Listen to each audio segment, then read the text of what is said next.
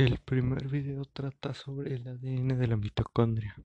El video trata sobre unas personas que desaparecieron, pero gracias a el ADN mitocondrial se pudo denominar que el cuerpo de la madre y tres cuerpos pequeños eran el mismo, entonces significaba que eran sus hijos. Pero no sabían si entre los cuerpos estaba el zar, que era la persona que estaban buscando. Entonces buscaron un familiar de ellos y tomaron una prueba de ADN y con esa prueba y la del cuerpo que estaba, dominaron que sí, efectivamente era el zar gracias al ADN de los dos. También nos cuenta que el ADN mitocondrial es dado de la madre a los hijos, no del padre a los hijos. El segundo video trata sobre las enfermedades mitocondriales. El origen de estas enfermedades son los, los orgánulos de las mitocondrias, en el cual tiene su propio ADN que se transmite o se hereda de vía materna. Las mujeres son las únicas que pueden transmitir su ADN a sus hijos porque los, los, los hombres tienen el ADN en la cola del espermatozoide y el espermatozoide al entrar al óvulo la cola se desprende. Las, las enfermedades mitocondriales pueden entrar unas solamente variadas, todas sanas o todas infectadas. El ADN está formado de la misma manera de cuatro formas: guanina con citosina y timina con adenina. El tercer video es sobre la mitocondria. El término mitocondria fue eh, despropuesto en 1898 por el microbiólogo Carl Benda. A través del tiempo, unas bacterias atrapadas en el citoplasma fueron evolucionando y se convirtieron en el mitocondrias. Su tamaño varía entre 0.5 y 1 micrómetro de diámetro y puede llegar a medir hasta 7 micrómetros de longitud. Está formado por membrana interna, membrana externa, un espacio entre ellas y el centro que se llama matriz. Una de las funciones que tiene la mitocondria es la respiración celular. Ahí entra la glucosa, que es la glucosa la, que genera más energía. El cuarto video es sobre el cáncer. Lo primero que nos dice es que el cáncer no es una enfermedad, es un conjunto de enfermedades. Lo que tienen en común todas estas enfermedades del cáncer es que tienen un crecimiento de células. Lo que va a ser la muerte celular varía, depende de los genes de la persona en sí. Las enfermedades se dividen por grupos. El primer grupo son los genes supresores de tumores.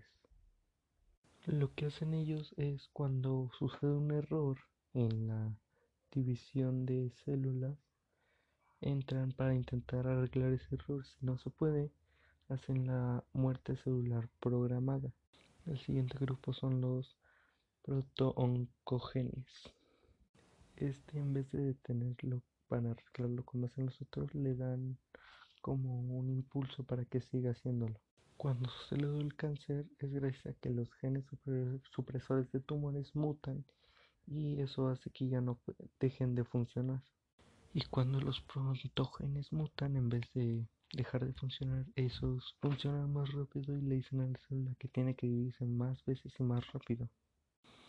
El cáncer se da gracias, bueno, es variando de los de tu variedad genética, por ejemplo. Nos dice un ejemplo que dice que un abuelo fumaba durante toda su vida 80 años y nunca le dio cáncer. Eso no significa que el tabaco no dé cáncer, sino que el señor tenía una gran genética que no le llegó a producir cáncer. El último video, que es el quinto, es de la diabetes. La función de la insulina es indicar o avisar que la glucosa está llegando para que el cuerpo pueda agarrar esa glucosa y convertirla en energía.